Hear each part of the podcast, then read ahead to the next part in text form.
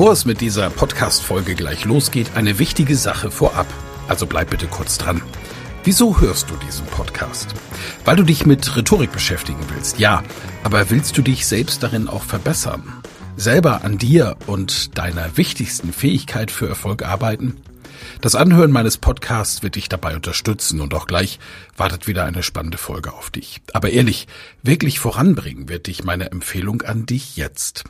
Das kostenfreie Live-Rhetorik-Training mit mir, Michael Ehlers, Rhetoriktrainer. Darin erfährst du, wie du Redeangst besiegen kannst, was du tun kannst, um andere Menschen zu überzeugen, welche Tricks die Profis nutzen, um in allen Situationen Sicherheit auszustrahlen, mit welcher innovativen Methode du über dieses Training hinaus am Ball bleiben und deine Rhetorik in der Praxis trainieren kannst. Sei also dabei. Pausiere gerne die Folge und gehe auf www.rhetorikheld.de. Diese Website findest du auch in den Show Notes. Wir sehen uns dann. Ich freue mich riesig drauf und jetzt viel Spaß bei der Folge.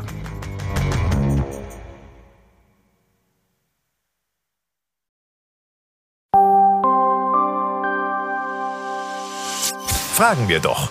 Unser drittes Thema für heute ist der Ehlers-Check. CDU, SPD, Grüne und FDP. Und er ist ja der Mann, der nie sprachlos ist. Ein Mann für die Rhetorik. Kommunikationstrainer Michael Ehlers weiß, wie man mit Sprache umgehen muss, um Erfolg zu haben. Die neue Begeisterung ist jedenfalls sicht- und spürbar und das hat auch was mit deren neuer Kommunikation zu tun. Aber fragen wir ihn doch. Michael Ehlers, hallo, ich grüße dich. Hallo, grüß dich, lieber Helmer. Mit Katrin Göring-Eckert habe ich gerade über den Markenkern der Grünen gesprochen. Wie siehst denn du das? Du bist ja auch Präsident des Club 55, also auch Marketing-Experte. Profitieren die Grünen im Moment von ihren klaren Versprechen, von ihren klaren Aussagen? Ja, absolut. Und äh, das vor allen Dingen auch in den jungen Zielgruppen, die ja bekanntlich mit einer sehr, sehr grünen Seele aufwachsen. Und das wird dieser Partei derzeit auf allen Landesparlamenten ja zugetragen. Und dort haben sie ein ganz, ganz großes Wählerpotenzial, das sie derzeit sehr geschickt abgreifen.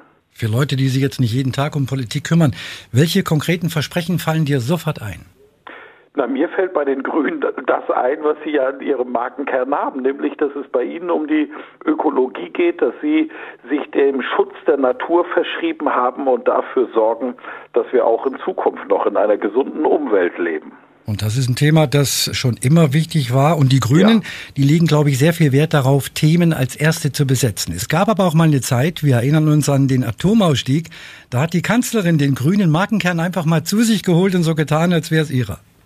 Ja, das ist ja eine klassische Strategie unserer Bundeskanzlerin, dass sie gerne die Themen, die Hauptthemen vor allen Dingen, die, die am emotionalsten besetzt sind, einfach zu ihrem eigenen Thema macht und dadurch auch immer relativ geschickt die anderen Parteien klein hält. Nur haben wir es hier mit einem Thema zu tun, das eben in der Gesamtbevölkerung, gerade bei den jüngeren Zielgruppen, sehr, sehr stark emotional besetzt ist und die Grünen haben hier einfach die höchste Glaubwürdigkeit und das kommt ihnen derzeit zugute.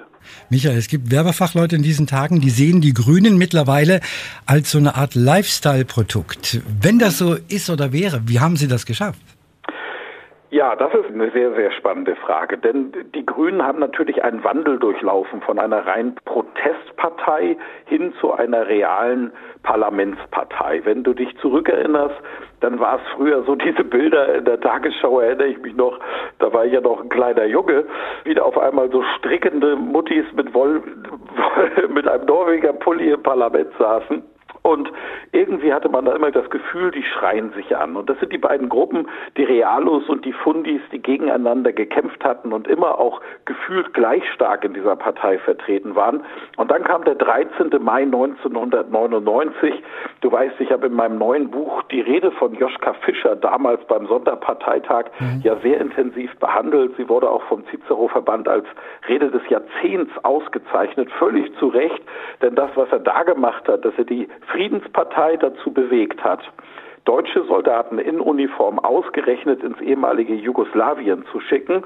Das war ein Wandel für die Partei. Das war eindeutig der Sieg der Realos über die Fundis, die auch heute nur noch eine kleine Gruppe sind innerhalb der Grünen. Und damit sind sie zu einer Partei der Mitte geworden. Bis das ankommt beim Bürger, diese wichtige Entscheidung und diese Veränderung für die Partei, das dauert seine Zeit und diese Zeit scheint jetzt gekommen. Und deswegen sind die Marketingprofis vollkommen in der richtigen Spur, wenn sie Sie sagen, die Grünen sind derzeit ein Lifestyle-Produkt. Und da haben Sie derzeit auch glücklicherweise für die Partei die richtigen Köpfe, die das sehr, sehr glaubwürdig vertreten. Einer der Bausteine dieser neuen Magie, will ich mal sagen, sind ja die auffallend positiven Botschaften, die Sie bringen. Da hat sich auch in der Rhetorik echt was verändert bei den Grünen. Also mehr viel als Attacke. Ja, da tun sie sich relativ leicht in dem Umfeld, in dem sie sich bewegen. Also wir haben äh, derzeit wieder eine Protestpartei, die in die Parlamente kommt. Da wird nur genörgelt und gemotzt. Da wird auch knallhart gelogen. Die anderen Parteien stürmen drauf ein. Die Grünen sind so weit weg politisch von der Protestpartei aus dem rechten Land, dass sie sich überhaupt gar nicht auf diese Diskussion einlassen müssen, sondern sie besetzen ihre Themen, die hauptsächlich grünen Themen, das machen sie positiv mit großartigen Politikern, die auch eine, eine sehr authentische und glaubwürdige Rhetorik haben. Gerade wenn wir nach Schleswig-Holstein schauen oder jetzt zu Frau Schulze in Bayern, dann sind das äh, positive Menschen, fachlich, argumentativ, unglaublich sicher die eine sehr positive Ausstrahlung haben, auch über die Mimik und Gestik sehr stark glaubwürdig wirken. Und das hat natürlich seine Wirkung wiederum bei den Wählern. Das würde aber auf der Gegenseite auch heißen, dass einer so wie die SPD, die eher kritisieren, die werden nicht mehr so gern gewählt, weil Stegner und Nahles, nur mal um zwei Beispiele zu nennen, die stehen ja für die Form der Kritik, die auch sein muss, aber ich glaube, sie überwiegt derzeit. Ja, wir sind satt und im Verkauf und Marketing wissen wir das schon seit langem. Ich starte jetzt hier auf Mallorca mein Rhetorikseminar und eines der wichtigsten Themen, was ich den Unternehmern, die hier bei mir zu Gast sind, beibringe, ist das positive Formulieren. Denn es ist ja wichtig, wenn ich ein Produkt und eine Dienstleistung verkaufen will in der normalen Wirtschaft, dass ich den Kunden ein Angebot mache, auf das er Lust bekommt. Wenn ich ihm erzähle, was die Produkte alles nicht können oder sogar über die Mitbewerber motze, dann verliert der Kunde sofort das Vertrauen. Das ist in der Politik nichts anderes. Und wir müssen hier einfach auch die Ebenen in den richtigen Rahmen bringen. Wenn wir den politischen Diskurs haben, beispielsweise in der Erstellung eines Programms, in der innerparteilichen Arbeit, dann ist dieser Diskurs, der Streit und damit natürlich auch der Blick auf das Negative etwas Notwendiges, um am Ende zu einem Ergebnis zu kommen. Doch wenn das Ergebnis da ist und wir wissen, was wir wollen, dann muss dieses positiv verkauft werden. Die SPD kriegt das seit Jahrzehnten nicht hin, diesen wichtigen Marketingaspekt und es gibt eben auch Politikmarketing, in den Landes- und Bundesparteien entsprechend zu etablieren und da dafür zu sorgen, dass die Köpfe, die sie wählen, an die Spitze nicht nur programmatisch spitze sind. Wenn du dich mit einer Frau Kohnen in Bayern unterhältst, die ist dermaßen im Programm, hochintellektuell, überhaupt gar keine Frage. Doch das miserable Wahlergebnis hat etwas damit zu tun, dass nahezu keinerlei Marketingkompetenz vorhanden ist und diese Partei aus der alten Größe heraus immer auch noch die Arroganz hat, dass sie sagt, sie brauchen das nicht. Und dafür kriegen sie derzeit die Quittung. Hat der Erfolg der Grünen im Moment auch was mit den neuen Vorsitzenden, mit Annalena Baerbock und Robert Habeck zu tun? Ja, und ich glaube, dass äh, insbesondere Robert Habeck eine unglaubliche gute Pressearbeit macht. Ich nehme ihn sehr, sehr häufig wahr und sehr positiv. Als alter Schleswig-Holsteiner beobachte ich natürlich auch die Jamaika-Koalition oben im Land zwischen den Meeren. Und hier wird eine Realpolitik gemacht, ganz nüchtern unter Daniel Günther. Diese Parteien, die erstmal überhaupt gar nicht zusammenpassen vom ersten Blick, machen dort eine Politik, die bei den Bürgern auch offensichtlich sehr gut ankommt.